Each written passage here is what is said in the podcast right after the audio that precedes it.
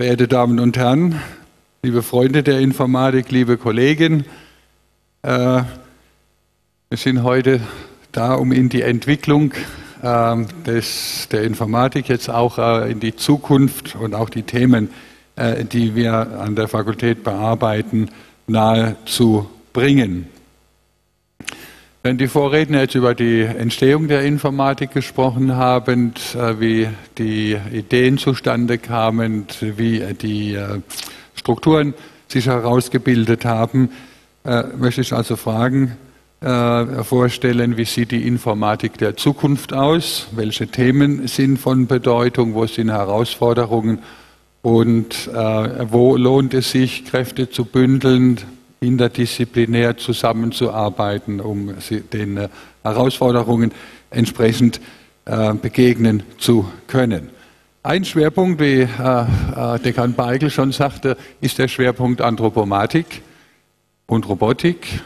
Zunächst mal die Frage Anthropomatik, was ist das? Der Name ist nicht ganz so neu. Man hat schon in den 70er Jahren über Anthropotechnik gesprochen.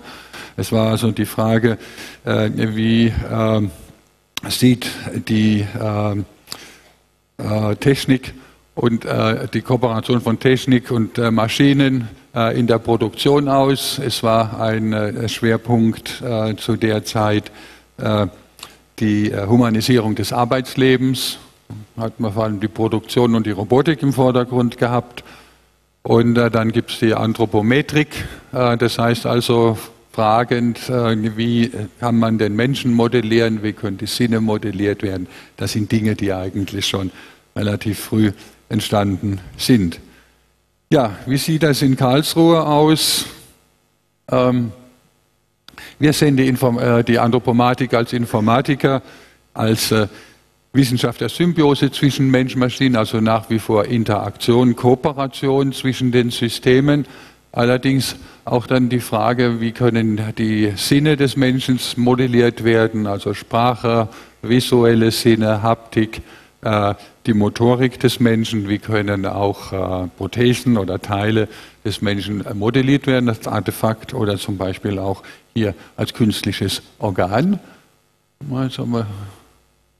Und dann eben die äh, Robotik, die als ja, Automationshilfsmittel in der Automobilindustrie, in der, in der industriellen Produktion etabliert ist und inzwischen auch ein äh, Alter von 50 Jahren erreicht hat. Die ersten Systeme sind äh, in äh, der Fernhandhabung entstanden, eingesetzt worden, auch hier in Karlsruhe am damaligen äh, Kernforschungszentrum und dann eben auch äh, zur Manipulation eben von emittierenden Materialien.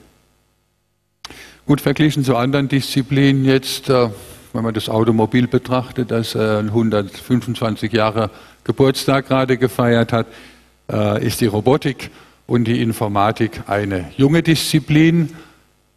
Die Symbiose von beiden, Automation, Robotik und Informatik, ist also jetzt gerade zwei Jahre alt. Der Schwerpunkt wurde vor zwei Jahren beschlossen und vorher sehr gründlich vorbereitet.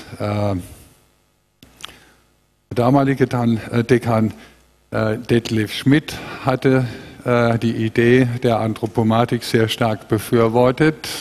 Es wurden damals Themen diskutiert, das war etwa so um die Jahrtausendwende. Und äh, dann war die Frage, was ist das? Das ist interdisziplinär, wie können die verschiedenen äh, Disziplinen zusammengeführt werden, sodass also hier ein äh, tragfähiger äh, nachhaltiger Wissenschaftsbereich äh, zustande gebracht werden kann. Gut, hier sei also äh, einigen der damaligen Kollegen gedankt, die also die Idee des Interdisziplinären sehr stark vorangetrieben haben. Zum einen also Detlef Schmidt, ein Kollege Beeth, Kollege Weibel, Kollege Bretthauer, Kollege Wörn und Kollege Bayerer, die das also sehr stark mitgetragen haben, sodass aus der Idee eine kritische Masse entstand. Umgekehrt, wenn wir die Themen jetzt betrachten in der Anthropomatik, auf die ich gleich zu sprechen komme, also Forschungsthemen, dann sind diese, wenn man es genauer betrachtet, auch nicht ganz so neu.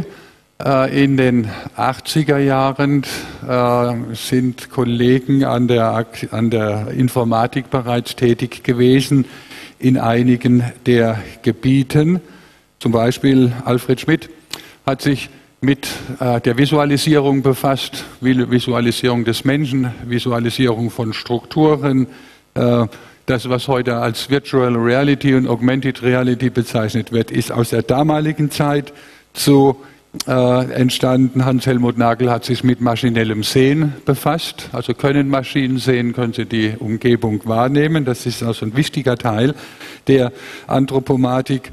Und äh, Alex Weibel kam mit den Visionen nach Karlsruhe des Sprachverstehens, des äh, Sprachübersetzens von einer Sprache in die andere Sprache und äh, der Entwicklung von rechnergestützten äh, Systemen zur multimodalen Mensch-Maschine-Interaktion und damit sind eben die Grundlagen zur äh, Anthropomatik und der Mensch-Maschine-Interaktion entstanden. Es sei noch äh, Kollege Rembold genannt, der die Automation und vor allem die Robotik äh, nach Karlsruhe brachte an die Informatik und dort Grundlagen in der Automation, Handhabungstechnik, Sensorik äh, mit geschaffen hat. Also von daher ist das schon eine gewisse Tradition, auf die wir aufbauen. Die Zeit ist zu kurz, muss auch auf Antbode äh, Rücksicht nehmen. Äh, ich wollte nur ganz kurz die Forschungsthemen, die Ziele äh, skizzieren. Es geht vor allem eben um äh, das Modellieren und Verstehen des Menschen, um die Interaktion des Menschen mit der Maschine.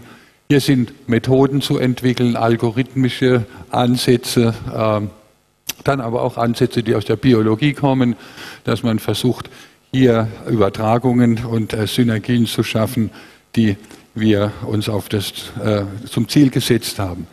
Naja, und letztendlich auch das Entwickeln, Planen und Entwerfen von äh, Systemen, von technischen Systemen, die eben angewandt werden können. Ich gehe jetzt nicht auf die einzelnen Themen ein, aber es sei nochmals darauf hingewiesen, dass hier Kerninformatikthemen äh, gefordert sind also wie wird die ganze, wie wird der Mensch, wie wird die Umwelt, die Interaktion modelliert, Gedächtnisstrukturen, maschinelles Lernen. Das sind also Fragen, die auch in der KI gehandhabt werden, bearbeitet werden. Dann äh, Themen, die heute schon angesprochen wurden, Medizintechnik, äh, Robotik in der Medizin, Bildgebung in der Medizin, Interpretation der Prothesen und Orthesen. Dann die Themen, jetzt äh, Sprachverstehen, maschinelles Sehen und dann vor allem die technologische Seite. Wir arbeiten sehr intensiv mit dem Maschinenbau zusammen, mit äh, der Elektrotechnik zusammen, um die Maschinen zu entwerfen, auch mit der Produktionstechnik, um entsprechende Umsetzungen zu machen. In der Industrie wird derzeitig in der Produktion sehr stark von der Kooperation und Inter Interaktion von Mensch mit Maschinen gesprochen. Man möchte kürzere Programmierzeiten, macht etwa 80 Prozent heute aus bei der Programmierung eines Robotersystems, bis es eben das tut, was es soll in der Produktion, auch die Interaktion mit dem Menschen. Das heißt, wir haben hier äh, in der Industrie starke Partner und dann eben die äh, Industrierobotik, bei der sehr, ähm, ein sehr vielfältiges Feld heute erarbeitet wird. Dann neue Themen nach Fukushima wurde es wieder sehr aktuell. Umwelteinsätze von Mensch-Maschinen-Systemen eben bei Katastrophen und zur Umweltüberwachung. Gut, die Frage also, wie sehen solche Systeme aus? Das sind informatische Systeme, aktorische Systeme, die zu entwerfen und zu planen sind, stehen bei uns im Vordergrund, werden auch prototypisch in den unterschiedlichen beteiligten Systemen äh, und Instituten äh, gebaut, erprobt.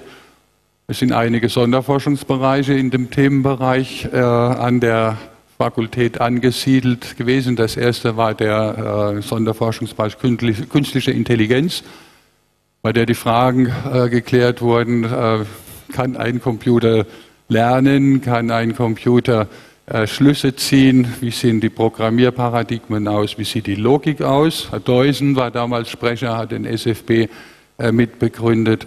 Danach ist ein SFB Medizintechnik entstanden zusammen mit Heidelberg. Das war Robotik in der Chirurgie. Herr Warn ist in der Zeit äh, zu unserer Fakultät dazugestohlen, hat das Gebiet stark ausgebaut. Dann kamen kognitive Automobile dazu als Sonderforschung und zuletzt eben humanoide Roboter als Sonderforschungsbereich, den Sie hier sehen. Also wie äh, kann man solche Systeme bauen, die zumindest menschenähnlich mit äh, äh, reagieren, interagieren und auch eben von der Anatomie her menschenähnlich aussehen. Dann andere Themen sind hier zu sehen, die multimodale Interaktion, also kann man von dem Keyboard sich entfernen und in Zukunft Programmierung mit Sprache und Gestik durchführen, Beispiele geben, können die Maschinen lernen. Es sind hier einige, Beis äh, einige Ansätze, dann eben Personenerkennung, was macht die Person, wie ist das Anliegen der Person, Gesichtserkennung, um nur einige Themen nennen zu können kommt die Technologie dazu. Solche Systeme wollen geplant, entwickelt, gebaut werden. Hier sind einige Beispiele. Ähm, das letzte und neueste System ist äh, der humanoide Roboter rechts. Äh, hier hat der Kollege Asfur Pionierarbeit geleistet und dann eben Systeme, die äh, im industriellen Alltag eingesetzt werden sollen. Gut, das war also ein kurzer Überblick.